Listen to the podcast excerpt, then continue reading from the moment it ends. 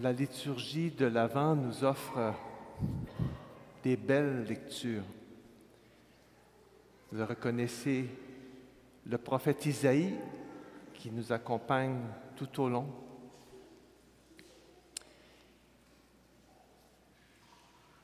Toujours Paul, toujours une lecture de Paul. Et aujourd'hui, une lecture de Saint Jean dans l'Évangile, qui nous présente Jean-Baptiste d'une façon un peu différente des autres évangiles. Mais il y a une phrase qui, qui moi en tout cas, m'a touché aujourd'hui. Et j'espère qu'elle va vous toucher aussi. Et ça vient de Jean-Baptiste. Il y a parmi vous quelqu'un que vous ne connaissez pas. Il y a parmi vous quelqu'un que vous ne connaissez pas.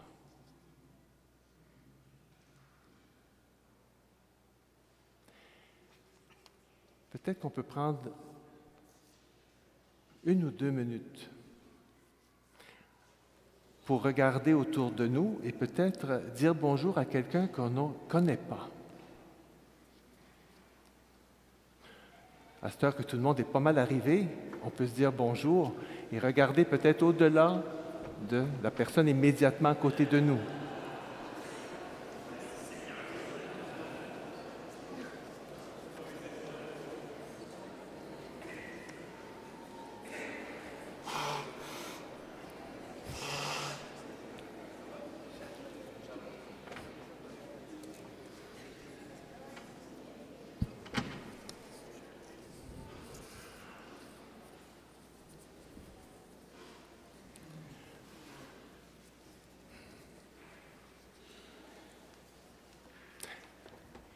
Il y a peut-être encore toujours quelqu'un parmi nous qu'on ne connaît pas.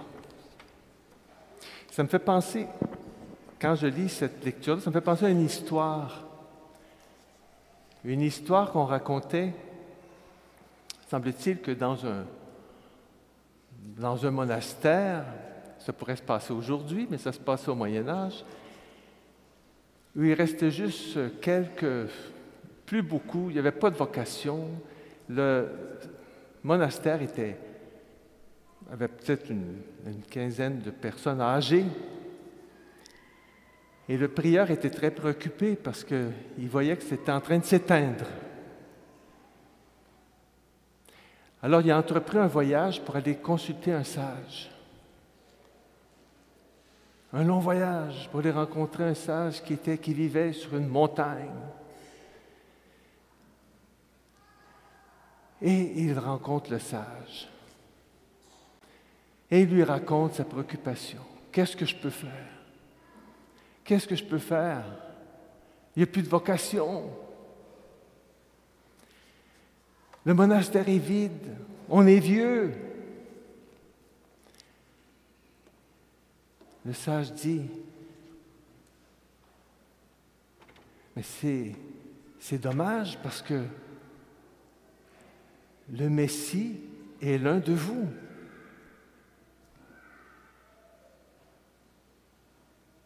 Puis il n'y a plus rien dit d'autre.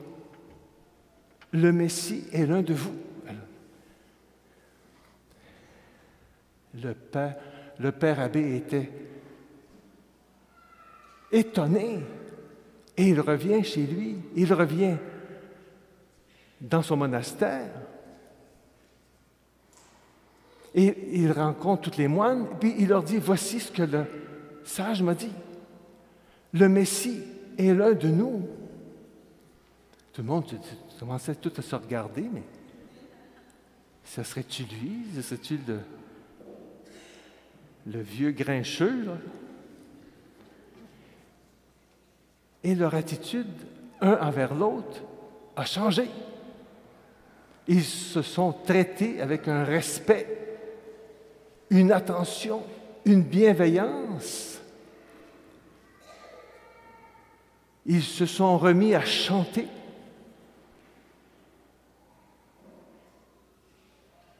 Et ça s'est su. Ça s'est entendu. Et les gens ont commencé à venir, à venir. Les vocations sont revenues. Parce que le Messie était au milieu d'eux. C'est ce que Jean-Baptiste nous dit aujourd'hui. Il y a quelqu'un au milieu de vous que vous ne connaissez pas. Ça peut être quelqu'un qui est assis à côté de moi. Même si ça fait longtemps qu'on vit ensemble. Parce que souvent, vous serez d'accord avec moi, les gens qu'on connaît le moins bien, souvent, c'est les gens les plus proches. Parce que souvent, les gens les plus proches, on les prend pour acquis. Oh, toi, je te connais. On a une connaissance souvent infantile.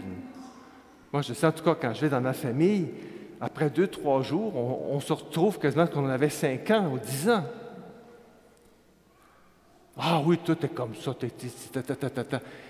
Ouais, mais en 40 ans, 50 ans, on change. Mais on ne voit pas souvent le changement parce qu'on se prend pour acquis. Jean-Baptiste est le prophète qui annonce Jésus. Et dans Saint Jean, il est présenté non pas tellement comme la, parole qu'on entend beaucoup dans les autres évangiles, convertissez-vous et croyez à la bonne nouvelle. On l'entend, ça, quand le carême commence, convertissez-vous. Jean-Baptiste parlait avec la loi, parlait comme un, prophète, demandait des changements, la conversion.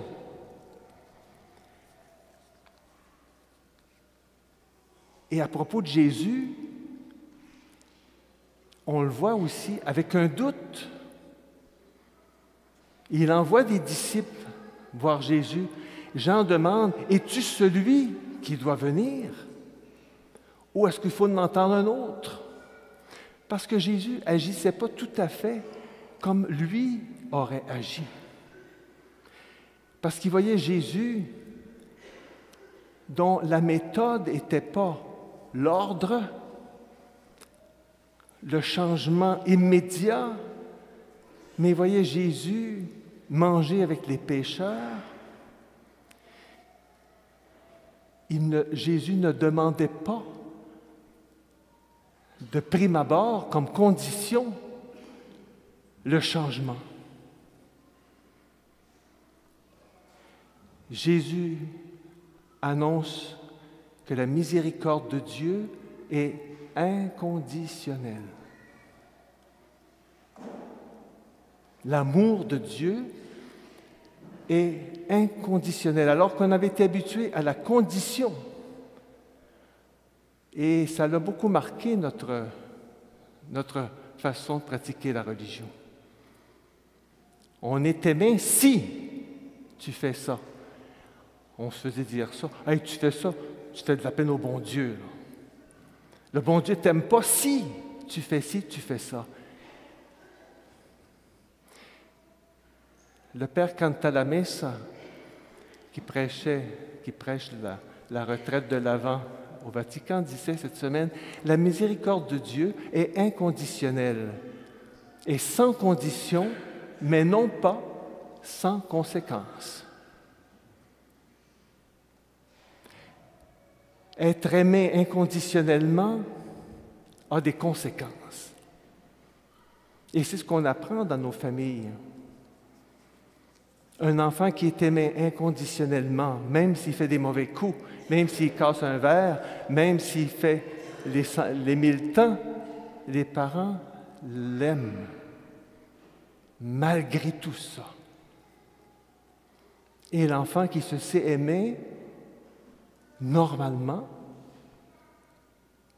va répondre en aimant, en faisant ce qu'on a fait pour lui. Fais aux autres ce que tu voudrais qu'on fasse pour toi. Ça, c'est vrai dans toutes les religions au moins 14 religions dans le monde. Fais aux autres ce que tu voudrais qu'ils fassent pour toi. Ça, c'est la, réponse à l'amour. Ou négativement, ne fais pas aux autres ce que tu ne voudrais pas qu'on fasse, qu'on fasse avec toi. T'aimes pas ça de faire piler ses pieds? Ben, pile pas sur les pieds des autres. T'aimes pas ça de faire critiquer? Ben, critique pas les autres. C'est la loi de l'amour. Mais l'amour est premier. Si nous pouvons aimer, c'est qu'on a été aimé en premier. Lui nous a aimés le premier. Et nous aimons parce que nous avons été aimés d'abord. Ça, c'est la loi de Dieu. Le changement ne se fait pas au coup de fouet. On peut faire obéir des foules, des pays entiers sous la menace, sous la violence. On le voit dans certains pays. L'espionnage. On peut faire obéir des foules comme ça. Mais ça ne fait, pas de changement à la fin avait souvent des révolutions violentes. L'amour de Dieu et l'amour que Dieu nous donne à travers Jésus-Christ est complètement différent. Et nous avons besoin, pendant ce temps de l'Avent, alors qu'on se prépare à fêter Noël, qu'est-ce que c'est Noël? Dieu qui se présente sous les traits d'un enfant. Pas très menaçant. Au contraire, l'image de Noël, c'est le désir de protéger, d'en prendre soin. Dieu se donne à nous pour qu'on en prenne soin, pour qu'on montre son visage au monde.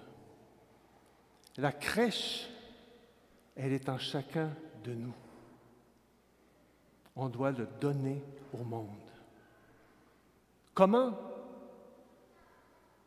Comment on le donne au monde? Regardons autour de nous. Regardons, posons-nous une question. Et c'est la question que le pape François nous a posée l'année passée quand il est venu à la cathédrale de Québec. Comment est votre joie? La première question qu'il nous a posée, comment est votre joie? On célèbre le dimanche de la joie. C'est quoi la joie? Qu'est-ce qui, dans ma vie, me donne de la joie? Vous êtes-vous déjà posé la question? Ben, posez-vous-la. Qu'est-ce qui me donne de la joie? Attention, la joie, ce n'est pas le plaisir. Ce n'est pas défendu d'avoir du plaisir, mais le plaisir, c'est des choses immédiates.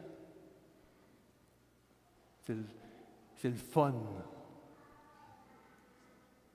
C'est le fun de bien manger, c'est le fun de prendre un coup, c'est le fun de ci, puis c'est le fun de ça. On, va l'entendre beaucoup dans le temps de Noël, le temps des parties.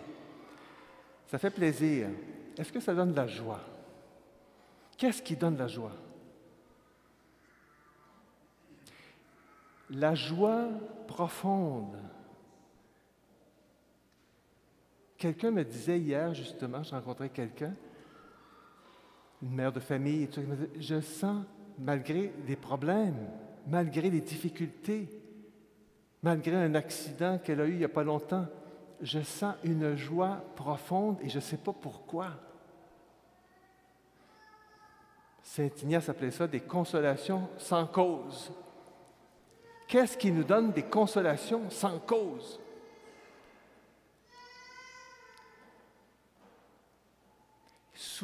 Toujours, la vraie joie naît quand on s'oublie pour penser à l'autre.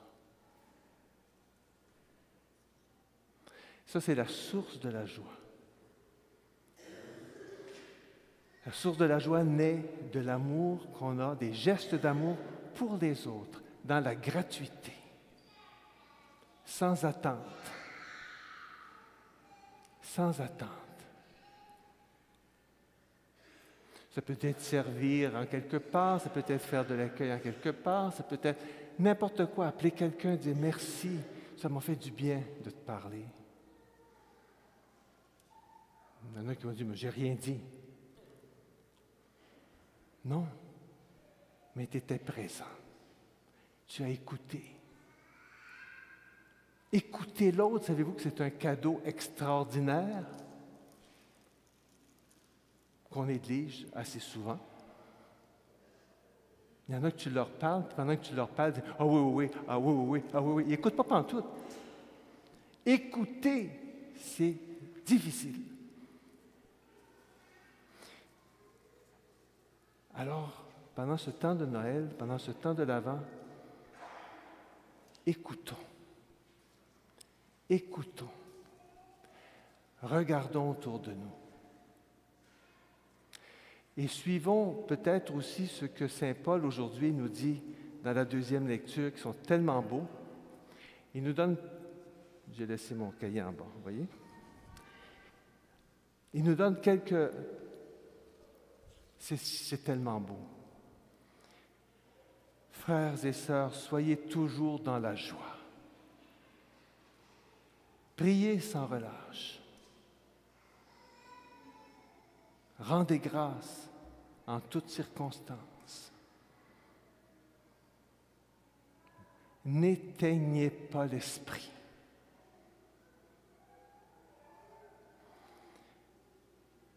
Ne méprisez pas les prophéties, mais discernez la valeur de toutes choses. Ce qui est bien, gardez-le. Éloignez-vous de toute espèce du mal on retrouve presque toutes ces demandes dans le Notre Père qu'on va prier tout en temps. N'éteignez pas l'esprit. L'esprit est associé à la lumière. Jean-Baptiste n'était pas la lumière, il était la lampe. Il n'était pas le chemin, mais il montrait la voie.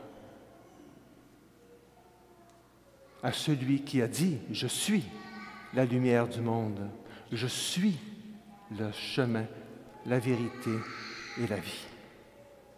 À nous aussi, on n'est pas, on n'est pas des lumières, mais on doit être des lampes et il faut tenir nos lampes allumées.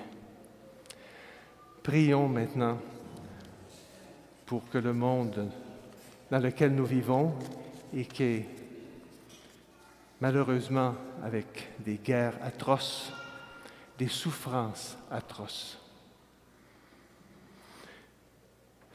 Prions pour que cette lumière et cette joie, malgré tout ça, puissent traverser ces épreuves-là, traverser les nôtres et traverser celles du monde. N'éteignons pas l'esprit. Tant qu'il y aura des gens, des chrétiens ou non chrétiens, qui font le bien comme ils le font à Gaza ou en Ukraine ou partout où il y a des guerres, il y aura des raisons d'espérer. Amen.